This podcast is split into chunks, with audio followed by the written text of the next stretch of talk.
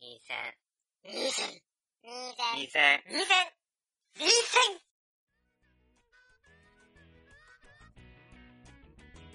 はい、始まりました。第151回学生に最終防衛戦線です。お相手は、ワンです。よろしくお願いします。えー今回は、クロスアンジュやっていこうと思うんですが、こんこのクロスアンジュも高橋さん聞いてないということで、えー聞いてないつけあ、見てないか。見てないということで、えー今回もまた、助っ人をお呼びしました。どうぞ。あ、ケイスケです。。はいい、おなじみ、ケイスケさんに、あ、お久しぶりです。よろしくお願いします。ピンチヒッター。 変なアニメのピンチヒッター。 変なアニメかな、これ。変なアニメでしょ。 まあいろんな意味で。うんいろんな意味ねで。、その話入ってく前にう、あの、なんか、普通おたをくださった方がいるので、黒三十について。違う、普あ、普通の普通の普通のお便便りり。そうそうそうう。それを紹介させていただきたいと思います。はいはいえー以前にツイッターで過去分の放送を聞きたいということでお世話になりましたアンデルセンです。ということで、あの、一応補足すると、うん。今、うちのホームページが、いろいろいっぱいになっちゃったから、過去分をいくらか消したんだよね。まあね、150回もやってたんでね。そうそうそうそう。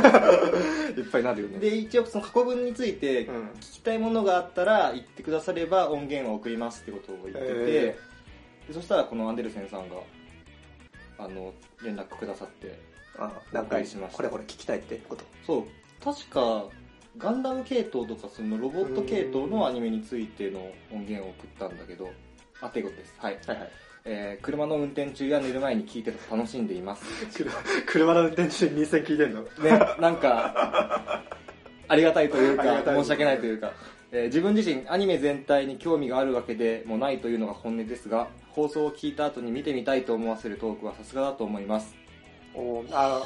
の嬉しいね見て見てから聞くんじゃなくて、普通に聞いて、ラジオ、ラジオっていうか、2000聞いてから、あ、これ見てみようか見てみたいななって思ってくれるってことだねいい。ね。いいえーガンダムやらアーマードコアに関してなら多少語れそうではあるのですが、他のアニメに関してはリスナーさんのようなしっかりした考察メールをくれそうにないので、感想まで楽しい放送を期待しています。ありがとうございました。っていうことで。いいね、感想を送ってくれる方のも大事だよね。いや大事だよ。 ねあのね、なんか、2000って割とこう、ガチで考察してる風に、うん。聞こえる風に撮ってるだけで、実は全然観考察しなかったりとかしてるから、逆にこうメールいただいた上であこの人の方が全然俺らも考えてるっていうよくあるよくあるよくある ことでそんななんかハードル高く考えないで送ってくださいうんっていうふうにそれで感想だけで、感想だけけでもね。はいありがとうございますっていう話でしたうん。うんいいね、普通オタっぽいね。不当たっぽいよね 俺も送ろうかあ送ってよな。いやそなんかなんだろう全然違う、違う人のふりしてる。マッチポンプみたいなあえっとじゃあ黒サンジ入っていこうかなあ、そうあいいっすかどうぞご飯入れてどうぞどうぞなんか言いたいことあるええ、全然。大丈夫うん。はい、じゃあ一応クロスアンジュについての、えーと聞いてない人のためにね概要を説明します、えークロスアンジュマナと呼ばれる力を持った人間とその力を持たずに生まれノーマーと下げすまれ排除されるものとが存在する世界でミスルギ公国第一公女でありながらノーマであったアンジュリーゼ主人公ですねは兄ジュリオの裏切りをきっかけにノーマが収容される機密施設アルゼナルへ輸送されるそこではさまざまな人の思惑がアンジュを待ち受けているのであったえー恋の出演は水木奈々田村ゆかり堀江由衣宮野真守北村絵里関俊彦などなどそれどういう順番でか、一応 ウィキペディア的上、順と。いや、俺の中での、順番。うん、なんか優先順位的な、いやこれ本当ねささすがあもう制作会社はサンライズなんだけどそうだねもうさすがサンライズってだけあと超豪華超豪華だう ね。んなんかそうだよね今で言っちゃえばもう大御所どころみたいなさ、今で言えばね、そう今で言えば超大どころみあの俺らがアニメ見始めた頃に主役ばっかやってた人みたいな。そうそうそうっていうのがしかもあのー今かけ今ゆゆいかおりとか、うんうんうん上坂すみれだったりとかってあいうー新人のこう急上昇声優主演とがかそうだもね。そうそうだねたりとか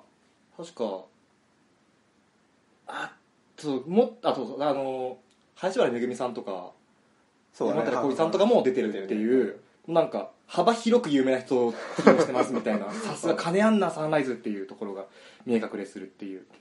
そこにお金も使っちゃったからまあその話はおいおいね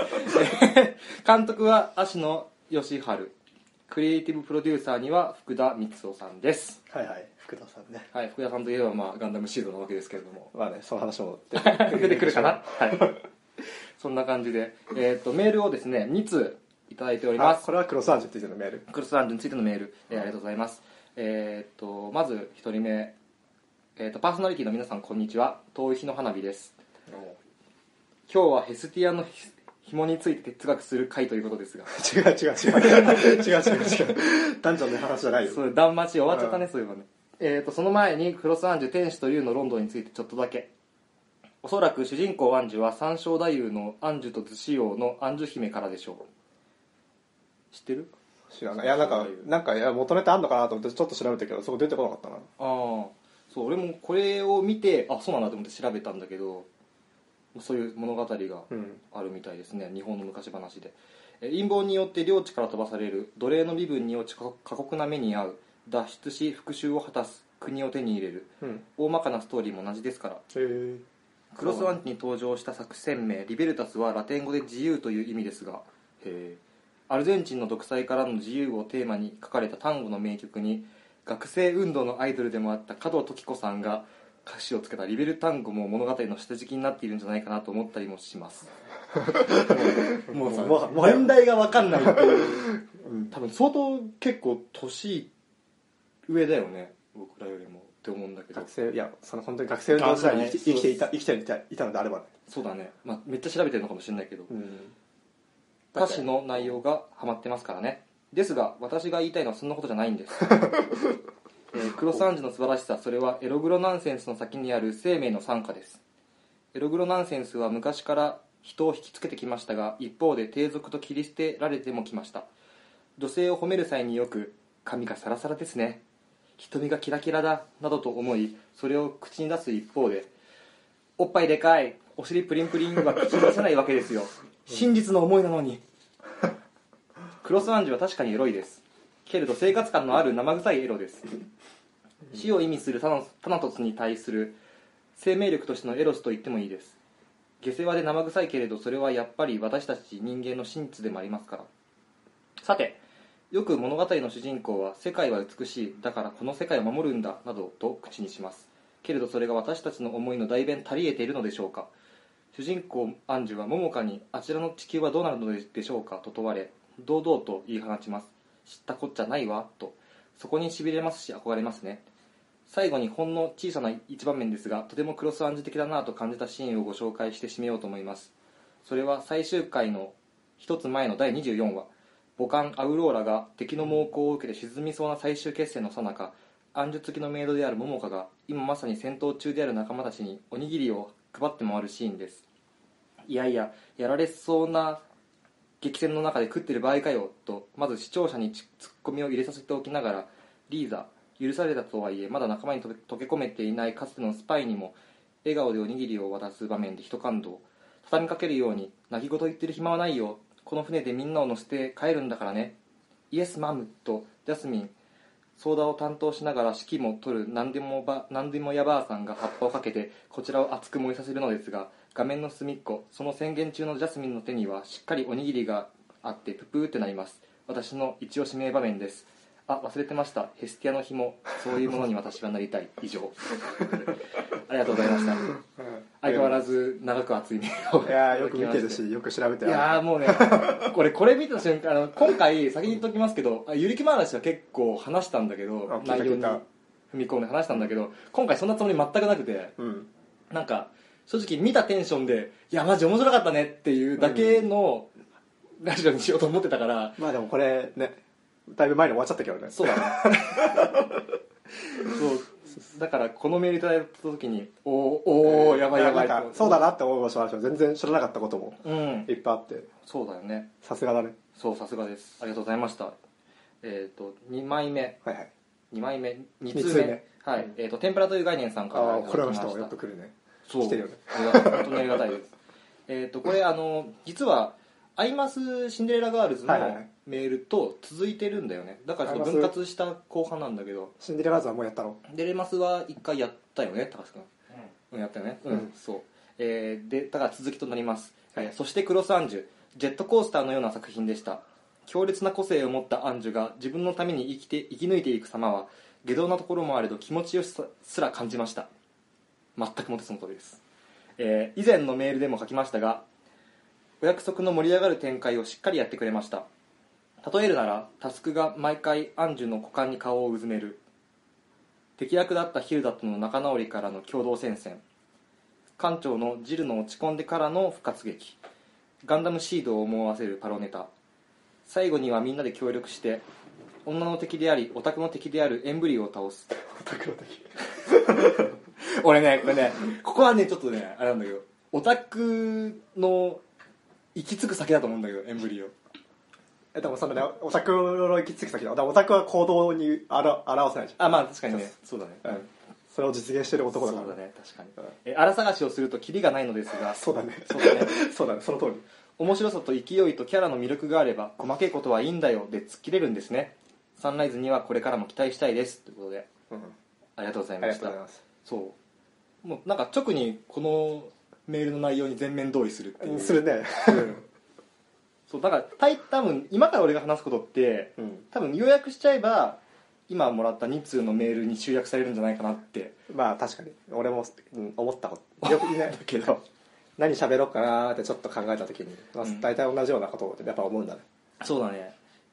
じゃあちょっとその辺話していきますかそうだねややっぱりなんだかんだで最後の最後まで面白かったなっていうのはうん思ってなんだろうな結局確かにねストーリーは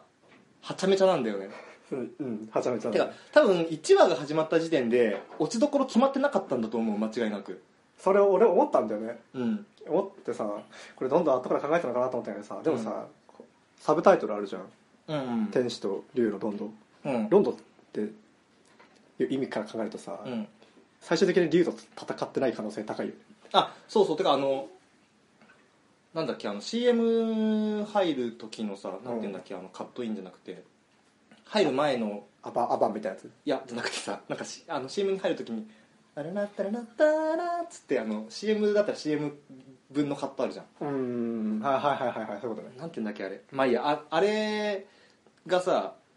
確か圭介が言ってたと思うんだけどアンジュと龍が対立してなくて一緒の方向向いてんだよね、はいはいはいはいだから結局最終的に龍とアンジュが共闘するっていう方向性ぐらいはまあぐらいはあったんだろうなってのは思うんだけどただもしも落ちどころまで全部最初から決めてたって考える と脚本に穴がありすぎるから多分そういうことないと思うんだようんだなからるほどおあのー多分今回のあの脚本の流れとしてはもうそれらしいフラグをめっちゃ落としといて最初の方うんに、うん美味しそうなところだけ回収してくみたいなそう回収してってなんとかうまく最後につなげるみたいな感じだったんじゃないかなって思うんだけど、うんもうそれでも全然良かったっていう あのーなんだろうただ言えただ一つ言えるのは結局これさアンジュが好きか嫌いかっていうかアンジュに感情にできるかどうかでうんこの物語このアニメに対する感想が180度変わると思うんだよねまあねひひはひなもひなも多いアニメだからねそうです特にアンジュもさこう、まあ、良くも悪くもすごい本能に翌日あの忠実なキャラだからそうだねそれを嫌悪したりとかする人もいるだろうし、うんうんうんまあ、そもそも脚本がちゃんとしてないっていうところで弾く人もいるだろうしね、まあそれはねあるよね、うん、だあからこれ結局さジャンル映画みたいなもんなんだよね、あなるほどねうん、ゾンビと同じなんですよアンあジュた新しいジャンル映画新しいジャンルアニメそでうもうマッドマックスですよマッドマックスですよ俺俺最近お個人的にね流行いしてやるマッドマックスの話しますマッドマックスの話 それは別また別で1時間ぐらい取れるかなあそうだね、うんいやマッドマックス超面白かったから見てくださいっていう話なんだけどでこれさワンちゃん来たんがさこれ2回俺はアニメやってる時にしか見てなかったうんで前ワンちゃんたちと6話ぐらいまで見て、まあ、その後帰ったからその後最後まで見てないんだけどはいはい、こはい、れ2回目見ても面白かった面白かったよあそうなんだ俺なんか、お見ててなんかなんかわからないそのオリジナルアニメ独特っていうかさうん先が全く読めない展開の中であはいはいはい、どんどんいろんんなことやってくれてるアニメって印象があってそうだねいやうーんとそうなんかね一回戦のエンターテインメントみたいなのが強いのかなと思ってたのさ、そのでもそれ強いと思ううん、あのそれ分かった上で見ても面白いけどあーやっぱり1回目の面白さには負けると 思うっていうのはさこの「黒三十」って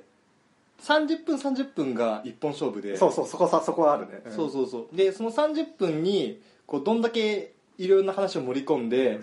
次の話次の話を見たいって思わせるかっていうところをね勝負にしてると思うんだよねしてるねただそれはそれで俺正しいと思っててまあね一つのアニメメとしてはなんだろう毎週放送するっていう携帯のアニメーションとしては正しいよ、そうそうそうそう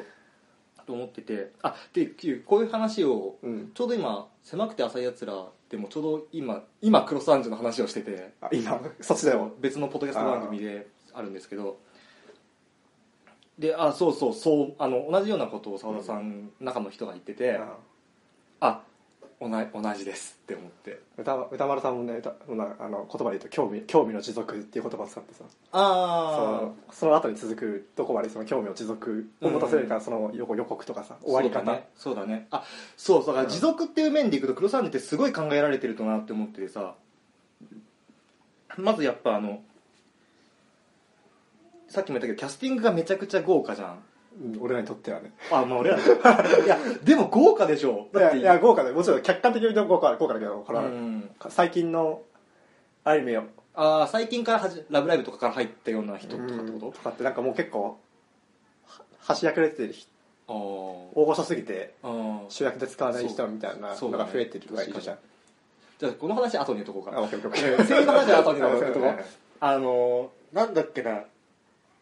まずあの脚本が、うんそのさっきその細かいところはラサラしていけばいくらでもあるって言ってたんだけど、あるねそういうのは置いとくとしても、うんすげえわかりやすい脚本で、うんさっきあのー東京の花火さんが言ってたようなさそのまあもともと地位の高い人がいました、うんあることがきっかけで追われあのその国を追われちゃいました、うん復讐します、で国を取り戻しますっていう、うんそれだけの話なんで、まあねよく結局の話よくあるっちゃよくあるそうよくある話だしあのーよくある話だし王道に感動できるっていうか感情にできうんるプロットになってるっていう、プロットはねうん、あのだからあらすじとしては割と分かりやすいし面白いっていうのもあるし、あとあの目新しいってか最近食傷気味なのがさ、まあ、日常系によくあることなんだけど鈍感系主人公っていうのがよくあってさ、んこうあの子のこと好きなんだけどあだからニセ恋ですよ好きなんだけど気づそかれをなかったと言えないみたいな、うんであそうだから花苗の「えなんだって?」みたいなその好きなんだよねって言われて気づかないふりするみたいなのとかさああそれそれも含めてねそれも含めて全く気づかないじゃなくてもってことそう気づかでそう気づかないのもあるしえあとなんかその思わせぶりなセリフ言った後に「えそれってどういうこと?」ってなっといて実はこうでしたみたいなだから黒三治で言うと「私とやりたいの?」っていうことをタスクアンジュが言うタスクそうタスクに対して言うわけだけどそれ普通の日常系だったらやりたいってことが別のところにかかってくるはずなんだよねあ何か遊びを遊びとかそうそうそうそう別のことをやるみたいなそう付き合うってそういうことじゃないんだけどみたいな、うんやるってそういうことじゃないんだけどみたいなのななるんだけどそれが全部全 部あのちゃんとそれそれになるっていうそうだねいややりたいとかそういうことじゃなくてみたいな何をみたいなうん、うんまあね、そのはぐらかしがない感じそうっていうのも目新しいっていうかあのなんだろうあそんなにセリフで直線直線上で言っちゃうんだみたいなので、うんとりあえず引き込むじゃん興味を引くじゃんであと次回予告で完全に中の人がメタ視点で話すっていうあれは新しい予告でそうあの最終話の方でさあの桃香とタスクが一瞬死ぬんじゃないかっていうシーンがあってさ、最近私たち運悪いん生できすてよんだかどうかそうそうそうそうみたいなことねん最近私たち運あそう私運悪いんですよねって僕もおみくじこ今日大凶だったんだよ ねみたいなこれってもしかしていやいや自家用でこんなこと言ってるんだからフラグにはならないでしょみたいな まさか僕ら知らないよねみたいなことを自家用で言っちゃうっていう、ああいうのとかそうだからなんだろう最近アニメってさ量が多すぎるからどれを切ろうっていうどれを見ようじゃなくてそどうだれねを切ろうっていう話にやっぱなってきてると思うんだよねよくねもう今の3話まで見るっていうのがあそうそうねそう定そう石になってきてはいるよねだってしかも1話は全部見るみたいな人もい結構いるしさそうだね1話見てうんまた3話まで見てもう面白くないやつは切ってくって人が結構多いんじゃないかなそうだからそういう流れからするとこういう戦法ってありだなっていうさ次も見て見たくなるよそううにそうそう作るそとうそううん、それはありてかそもそもこれ結構何回もあこのラジオで言ってるかは知らないけど最近次回予告がないアニメが増えすぎてああすげえムカついてん だよね個人的に 後からインターネットのさではいはいホームページとかでさちょっとなんか長いバージョンとかさ作ってさうんそれはどうなのみたいなああ確かにね時間よくちょっと欲しいよね時間が俺の俺の俺的には欲しいんだようんすごいねちゃんと作ってれるだけでうんなんかねちょちょっと一つ頭抜けるんだよ俺の中で あそうまあまああの多分ド今ラ過ゴン半数過半数こう切ってるよ多分あ多分そうだよね作ってないアニメあんの方まが多いりからあんまり見れないかもしれない昔のアニメって全部あったと思うんだよねほとんどでも遊戯王とかドラゴンボールみたいに次回の内容全部話すのもどうか と思うそこなんだよだからねそのネタバレとその想像のこの境界線をさそう言っさじ加減だてよね言ってくれるあ横からは結構すげえ面白いさあのワクワクするっていうかさ、そうだねどうなのかどうなんのみたいなのを自分でネタバレしない程度で想像できる範疇みたいはないさ、はいはいはいだからそういう意味では今の日本の映画予告を見習ってほしいかもし れないねうまくミスリードされさせるじゃんああそうだベイねマックスとかさうんそうだねうん全然違うあ見たら全然違ったんだけどそうそううそうそうそうそう確かにいやあれはね悪い悪い意味で悪い予告だとは思って思ってたけどそうだからえアニメにとの時間にとってはいいかもしれないああいうそうのだはね、うんっていう感じとかかな でいやこれはあともう一つはやっぱこれはフレード関係と思うんだけど作画崩壊だよね作画崩壊うん作画後半になるにつれひどかったよねそうだねでもなんかもうだって俺2回目そのワンチャン出して見た時6話か7話くらいかうんなまで見てたけどもうその段階でちょっと来てるちょっと来て始まって始まったよって話をしゃべってたからそう終わりが始まっているっていう 目の位置がさ、うん左右であの上下に違うっていうさうんのとかこいつ誰だよっていうじゃあなんかちょっとちょっと引きの画像のあの顔が引くあのショットになるとそうメインじゃない人が映ってる時とかねそうそうそうそうあメインの人が映ってて後ろに人が映ってる場合そうそうそうとかねだからもはや口とさ声が合ってなくても口パクであればもうそれは作画崩壊じゃないぐらいまで言ってたからね もう顔が形成されていればそれはもう作画崩壊ではないっていなんうだろうねそれで一般論的に言うとさそれはもうお金の問題っていうよりもなんだろうねその下の層というかさんあのアニメーターのうん層というかさそうだからが薄くなってきてるのはねやっぱりさお金の問題っていうのもさでアニメーターかそれとも脚本の方でよ予定めっちゃ使われちゃってあのアニメーターの方がクオリティ上げる暇がないっあてい時間が足りうないみたいなかもしれないしその辺はよくわかんないけどまあまあ事態は紛糾してんだなってのはすごいよくわか る、そうだね、うんまあ、でもねそこまで細けいことはいいんだよっていうそうそうだからあのねだからこの作品はもはやそこまでもそこまでも包括して愛せるようなアニメになってると思うんだよねうんあ,、うん、ああんまりいそれやはなんだろうね俺は同意するけど、うんそこに同意しない人もやっぱやっぱいやいいるるとだろう思かうらいるいるいる、うん絶対いると思ういやあのでも一つ言えるの はマッドマックス見に行って、うんマッドマックス最高って思える人はあクロサンジュ絶対好きだと思うそういうことね、うん 確かにそうただクロサンジュを24話見る時間があったらマッドマックスをもその時間分見ろっていう、マットマットワックス2回見た方がいいけどねそれマッドマックスはねにもう2回と言わ ず2回とかだと2回と言わず何回でも見てくれればいいと思うんだけど、っていう感じですかね以上以上以上俺の言いたいことはあとただ結局そのあ俺あもう一つ言うのはさロボットものじゃん一応一応てかもうロボットものじゃんこれってうん多分俺は違うね違う違うんじゃないかとは思ってるけどね だからあのロボットが戦うシーンとかロボットのこう携帯とかっていう面での話うんが俺全然話せないからどうなんだどろううなっなんてだろいううねでも結構メカデザインとかはちゃんと起こしてるしなんかダブルの人とか使ってるはずなんだあよーガンダそうムなガんンだダムの人使ったりしてんだけどこれはでも自虐自虐的に、うんそのなんか1話か2話を2回目に見た時に、うんそのアンジュが予告で自分で美少女ロボットアニメって言ってんだよねうん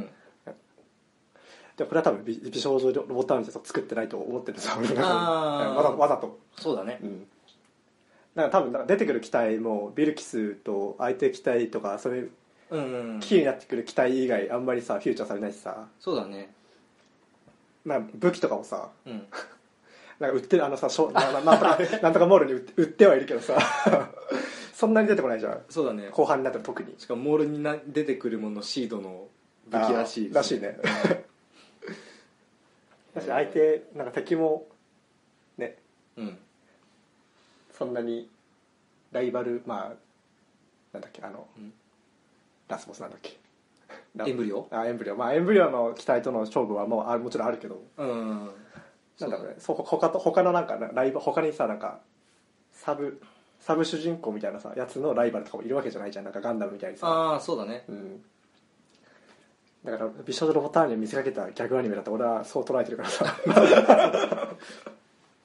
そうだからロボットアニメとかでよくありがちなそのいろんな個人個人の対立軸っていうのが、うんクロサンジの場合アンジに集約されてんだよねそうだね全部がアンジに矢印向くっていうなんあのああの恋愛要素であれあの敵対要素であれ全部がアンジに向いてるからそうだなんだよね結局基本的にそのなんだろうアンジュ以外もなんか立場は逆転したりするじゃんうんだけどその原因作ってるの結局アンジュがそうアンジュが そうそうそうそういやーそうなんか話が全然変わるんだけどさあのアン最終体重的にさ、まあ、アンジュのせいでさサリアは敵になっちゃうわけじゃん、うんなるねまあ、アンジュのせいでっていうのもアンジュかわいそうだけどまあまあ嫉妬かなとかいろいろあるけどそうそうそうそうん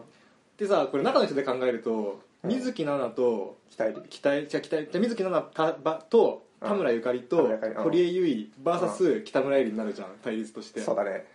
もうめっちゃ頑張れって思うよね北の北絵里 ね三強 VS そうそうてかすごくないこのなんか言っちゃえば声優歌姫3人組みたいなとこあるじゃんそうだね三大声う優ん三大歌姫みたいなとこあるじゃうんんそういうその人たちがみんな共演するってすごくないすごいと思う、うん、昔はあ三人一緒なアニメあったかなリリカの方とかど菜の葉は菜の葉は堀江うほ出ってきちゃたんっ出けてこないのかなうんまあ出てこなそうだんか二人とかはよくあるけどね、うんそうしかもなんか一人一人にあてがわれてるキャラがさあほっちゃんはほっちゃんっぽいっちゃほっちゃんっぽいんだけどなんかあんまゆかりんっぽくないキャラだし、うん水木奈々ってかまあ声優誰しもがあんなキャラやったことないだろうっていう暗示を水木奈々がやっそてこるいやそこなんだよねその俺個人的な面白さ的にはさ、うん菜の葉とか見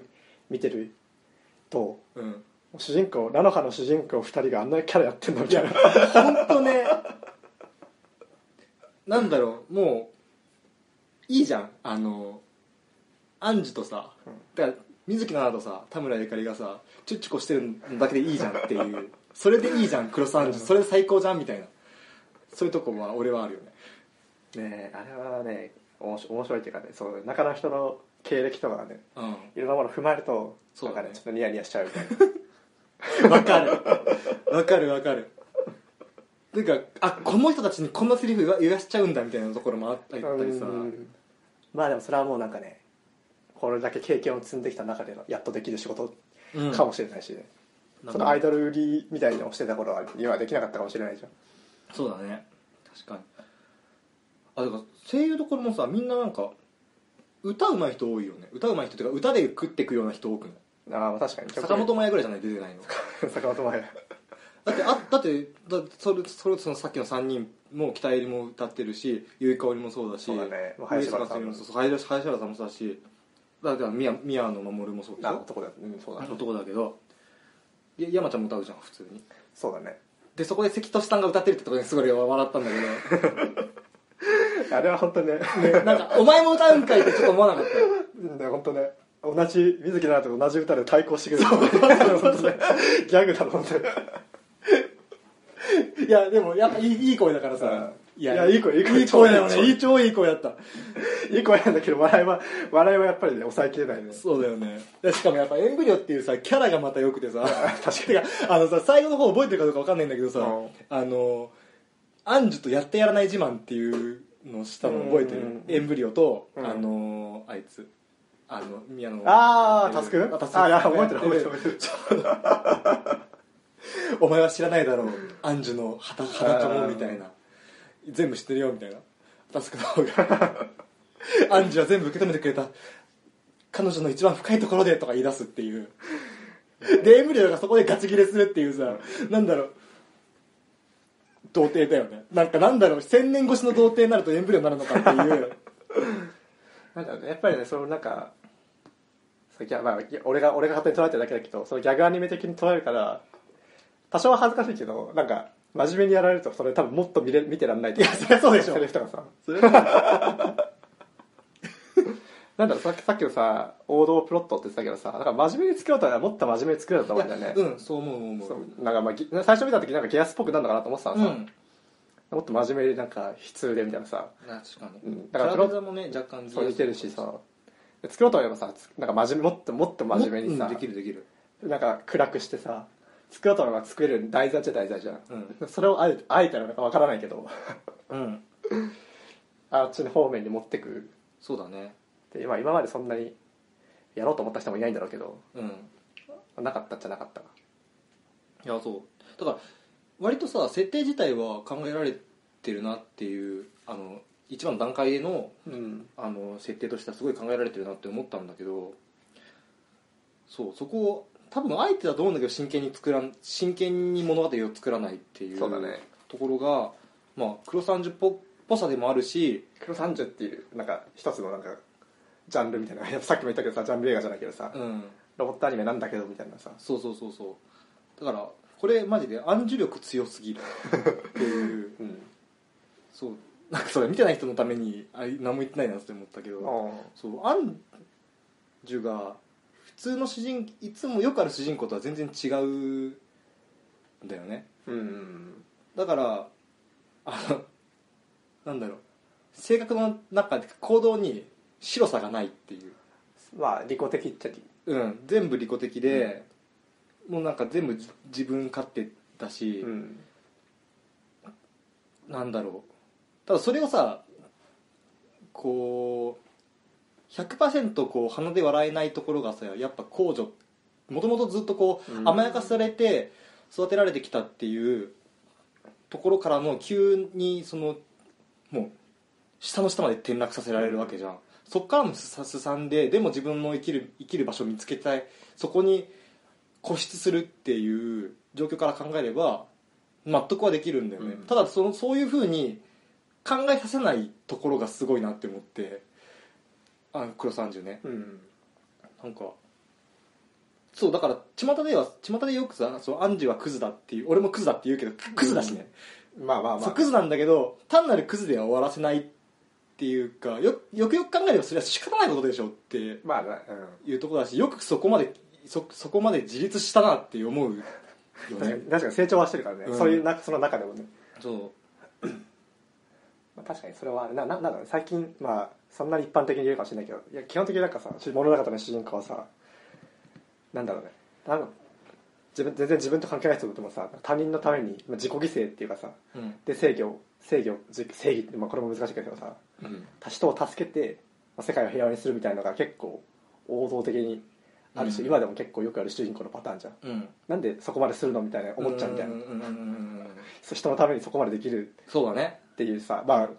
これ現実に引き寄せてみればそんなこと人のためにできるかって言われるとさ、うんできない部分もあるじゃんさ命投げ出して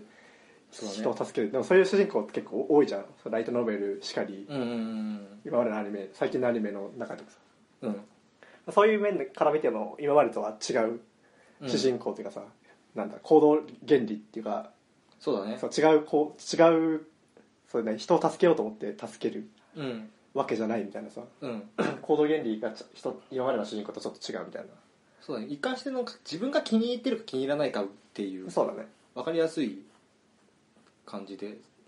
でしかもそれも主観だからこう時として選択がブレることもあるんだけどでもそれ自分の中で一貫してんだよねなあうんっていうところもさなんかそのなんだろうな他の普通の主人公にあんまこう自己性を感じられないみたいなところもあったりするんだけどさいほ他のアニメですそう他のアニメでなんか利他的すぎるみたいなこんなそれこんなんちょっと違うっていうさなんだろうね完全にスーパーヒーローみたいな存在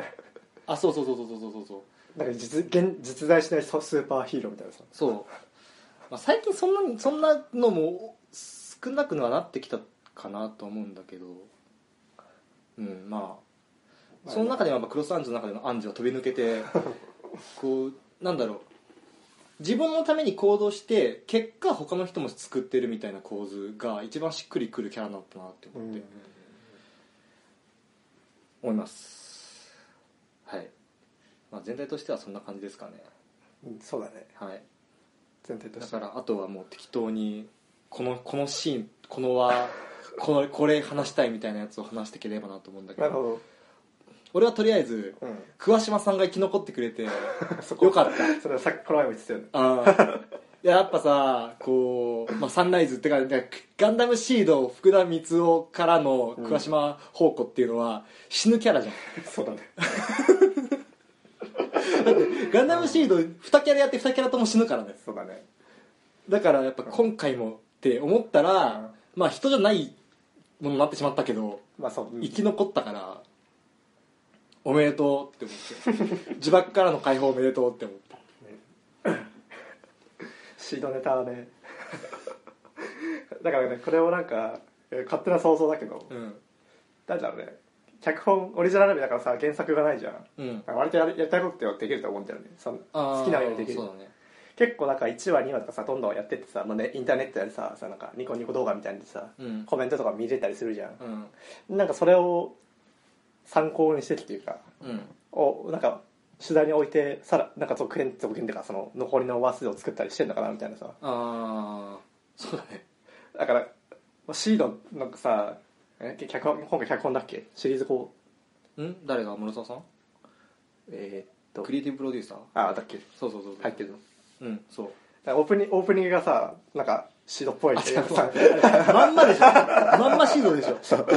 笑っちゃうでしょ当然さいつ今までさシードとか見てきた人だったらさ、うんこれシードじゃねえかってなるそうじゃんなるなるなるでコメントでも出てくるじゃんうんでさあなんかシードっぽいよねみたいな話にななるけどさ結局で物語の中のさその逆要素さっき言ってたそのショッピングモールの中にさうんなんか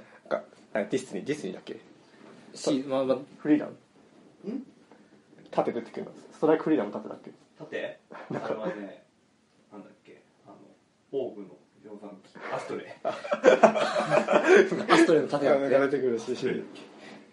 ラブホテルラブホテルの名前がさムーラフラがねあれマッチ笑った六回一回停止してみたからねえでもうこうで最後アウラアウラ声優ああ三石ことの三石こともだったねマリウラビアスでしょうんなんかわざわもうなんかこっちの勝手な感想だけどさなんかそういうのも含めてなんかもうそれ言うのやったら喜ぶんじゃねえのみたいなマリウってそういうことえそういうこえいやだから竜竜から来たと さそういうことそういや全然気づかなかったそうかそうなんかそうやってくれたらなんか喜ぶんじゃねえのみたいなあるのをあるなんだかろうね含めてなんかやってくれたのかなとも思ったりしたなんかあのー後半のオープニングエンディングとかもさ、うん効果不効果現場が切迫してたかしわざとかわかんないんだけどさ、うんそのオープニングとエンディングのおざなり 加減第1期の使い回し加減とかもすげえシードっぽいなと思ったあれやそれがもう本当にそれしかできない人なのかは知らないんだけど そうだ ねわざとやってんだったらわざとやってんだったらすごないんかうんなんかありがたいっていうかさそうだなんねか自分たちなんか人を見てる人をなんか笑わせるとかさそういう目線で、うんまあ、いろいそろうだねもちろんやってんだろうけどさうんなんか分かりやすくやってくれてるのかそうだねうんだねオープニングエンディングはね本当にもっとそうでもどうにかなんないのかって いうあれね本当思うわだってなんかさななんか13話14話、えーうんワンクール終わってあオープニングエンディング変わるじゃんあ変わるねで最初エンディングかなんかでさ流れた絵が出てきてさあまだ完成してないのかなみたいなうんあいつからなんかなんあと何話からしたらちゃんとした完成版ができるでき出来上がるんじゃねえのみたいな言われてたけど結局最後はそのままいっち ゃう未完最後まで未完っていう、サンライズでうん、これかっていうことも思ったりしたけど確かにね、うんまあでもサンライズだったからこそあのあれで も最後まで来たんだろうね、うん、だからあれだからシードが前になかったらああそうかもねあそのなんかパロディじゃないけどさ、うん、そのネタなんかなくてあれやってたら結構非難合々だったんじゃないそうかもはあそうだなあとあの 俺正直さ歌の使い方がさうんなんかマクロスよりもより戦い向けに昇華されたなって思うんだけどそんなにマクロスを見てないからなんかマクロスファンからするとすげえ怒られるかもしれないんだけどマクロスねなんかマクなんかマクロス自体はあれじゃんその戦いっていうものがとは別別個のところで歌が世界を救うんじゃないかっていうテーマじゃん、そうだねしかもあのブーヘブーヘイとかに乗ってる人たちは歌わないからね それ歌姫がいるからさそうだねそうそうそうだから黒サンジの場合は戦いっていうものがもう100%でその中に歌を組み込めないかっていう話になっててそうだねシンフォギア的なあそうだねシンフォギアそうなのか、うんシンフォギアみたいあれはな 戦い戦いあーそうなんだなうんまああれも水木奈々が出てるからうんなんだろうね最近のなんかさそうミュージカル調アニメみたみたいなさ、うんせなんかアニメの作中でいきなりキャラクター歌うみたいなさそれは ラブライブですかいや歌なんか歌歌う場面え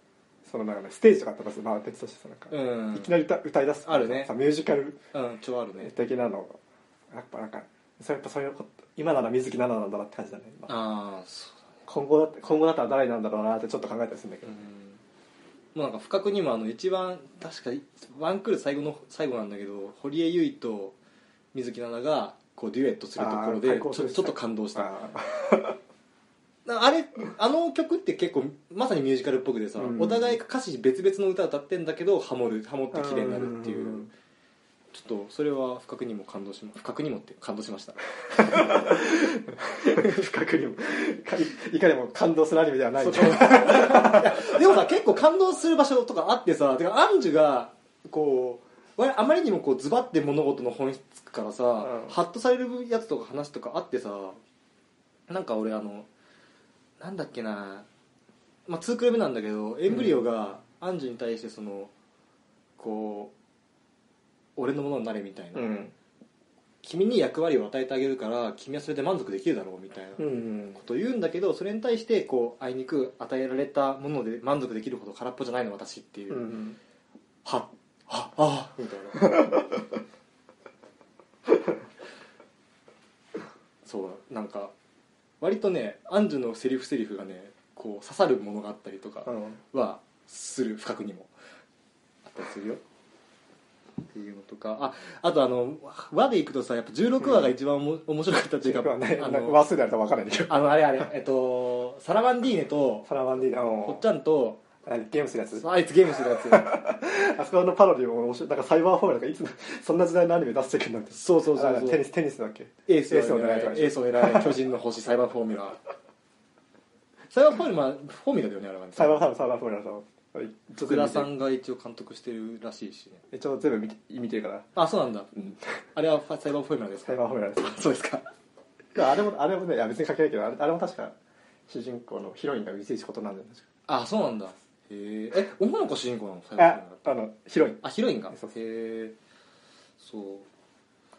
だなあれはね本当しかしかも戦う場所はラウンドワンじゃん あそうなの そうそうそうそこまで見たあらのボーリングのピンがさあビルーマがーク立みったていなるやっつていう、うんそう なんかあれをさそうサラマンディーヌが考古学者的な地位らしくてさいろんなものを再建してんだよねあのあー古代なんあっちの世界でね地そうそううんっていうのがさあ今の世界も滅んだら後々ああいうふうにこう行々しく語られるのかなラウンドワンとかがさラウンドワンでか過去の娯楽施設でありましたみたいな さっていうのとかねやっぱりねなんかねなんかねギャグギャグアニメっていうかさなんかなんだろう日常シーンじゃちょっと物語にも関わってるんだけど日常シーンみたいうなんなんかよくさなんかシリアスもののさシリアスものとかロボットアニメとかさよく完全にああー完全にギャグ界みたいなのそうたたまに出てくるというか78話とかねそう だけどなんかそれそれ完全にロボットアニメとして作ってないからさなんうんかそう結構 競合してるよねなんかそうだなんねかギャグ的な要素もありつつ、うんさらに物語もちょっと進んでみたいなそうそうなんかあのー水着もの水着っていうかあのなんかイアンイアンペロリーナペロリーナペロそうペペロリーナペロリーナはいペロリーナかそうなんかみんなで水着になってあさーいろんなこう運動会みたいなそうだねことやってるのが完全に息抜きかなって思ったねら、ね最後ねそう裏でさそうそうそう進んでしかも一番物語の転換期じゃんあれそうあのあこうやって脱出するとこだからそうそうそうそうそうそうあうまくつなげたなって思そっうてそうなんかだからなんかだからギャグアニメギャグアニメと作ってるから俺とだけだからそうそそううただ作ってるからこそなんかそれを入れてても話進めれるっていうかさそう気抜いて見て見てたらあれ話進んだんだけどみたいなあってで他のアニメだったらなんか完全に完全にお色気会みたいなのたまに作るじゃんそうだねあこ次は水着会かみたいなこと言われて言われたりするけどうんなんかちょっとおおって新新しいっちゃ新しいそうだね地方、うんうんそうだからそれが意図的かひ意図的じゃないのかよくわかんないけどよくわかんない全部わ全部わかんないんだよねそう想結像局ねそうそうそうそうそうただやっぱ面白かったなっていうのだけ残るっていう、だからなんだろう多分今後クロスアンジュは別に残んない作品だけど構成に後世に、うん残る作品ではないけどクロスアンジュ知ってるよって言ったら言って相手も知ってたらすげえ意気投合できる作品になるなると思うどっちも好きだったらねうんめっちゃ面白いよねっていう「アンジュ最高だよね」っていう話ができる人と俺は酒が飲みたい以上ですすだから東京にいたら飲めないようだね悲しいかな悲しいかなええそういうことですねそうまあだからまとめとしてはやっぱこうもうストーリーに目を向けてはいけない だからあのなんだろうすアンジュがどんだけはちゃめちゃなことをするかっていうのを楽しむアニメなので、うんそれを見ていただければなとそうだね先が読めない展開ですそうあとやっぱあれだねいろいろエロいからそうだね見ていただければうんわかると思いますがそう、ま、あのさっき鳥羽日の花火さんも言ってましたがあの生臭いエロさがある ので最後さ性感帯50倍とかあったの覚えて る覚えてる覚えてるあの痛みが全部快感に変わるっていうんあっうたねエンブリオがあるっていうもうなんかアホだよねいや面白かったけどさなんか全部直だなっていう表現の仕方がそうだねうんいやまあだから深夜アニメに珍あの最近の深夜アニメにめずに珍しい深夜に深夜にやっていいやって いいそうだね深夜になった確かにそうかもしれない、と思う以上 うん、以上うん本当ねダメだとえー、だらだらとなんかいろいろと話してきましたがえーっとこんなんでよかったですかね はいえーっと多分次回もこんな感じになると思うのであそうだそうだはいそうですかよろしくお願いしますはいじゃあ終わっていきますねははいい、えー第151回学生の最終防衛戦線お相手はワンと圭介でしたはいバイバイバイバイ